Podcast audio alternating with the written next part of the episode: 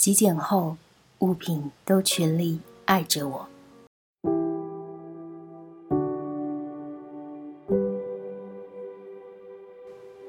极简后，物品都全力爱着我。这句话更详细的叙述是：借由极简的这个行动，我开始认真的去了解自己的喜好，选择只留下我需要使用又同时喜爱的物品。而这些爱用、喜爱用的情绪，也通通反馈回到了我的身上。在学习这极简三四年后的某一天，我打开笔电。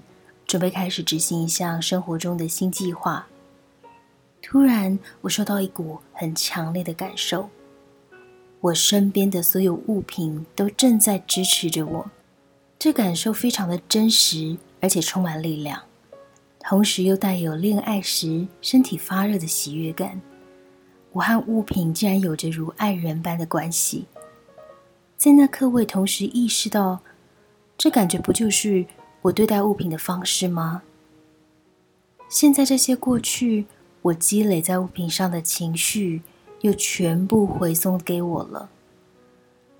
身为人，能感觉、拥有情绪，根本是一种超能力，一种魔法。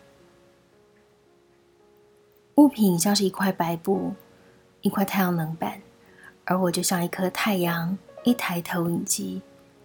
物品本身原本是没有情绪和感受的，但在我一次又一次的使用，已经无形中灌注了这些物品我对他们的情绪和想法，而物品吸满了我情绪的能量，再回馈给我。其实有点分不清楚，是因为爱自己而使用这些物品，还是物品爱我，支持着我所需要的一切。曾经佛陀说的。万法唯心造，我似懂非懂。但这次在物品上，我得到了一个感受非常真实的答案。最后分享一段李新平在《量子天命》一书中提到的：天命可以是一本书、一部电影、一个发明、一个发现、一个概念、一个学说理论、一个品牌。一件衣服，一栋建筑，一幅画，一场球赛，一出戏，一首曲子。总之，必须是由你全然专注的狂热，一直累积热能，到达沸点之后质变的过程。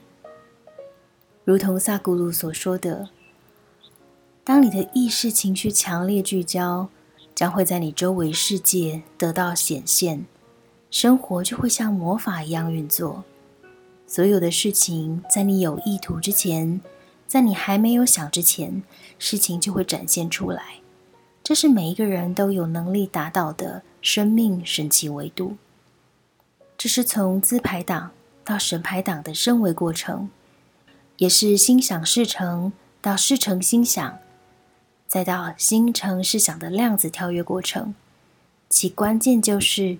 自助天助者。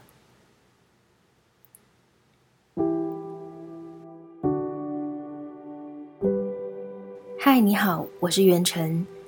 在我有一个新器官的节目里，想聊聊那些我在生活中所喜爱的事物。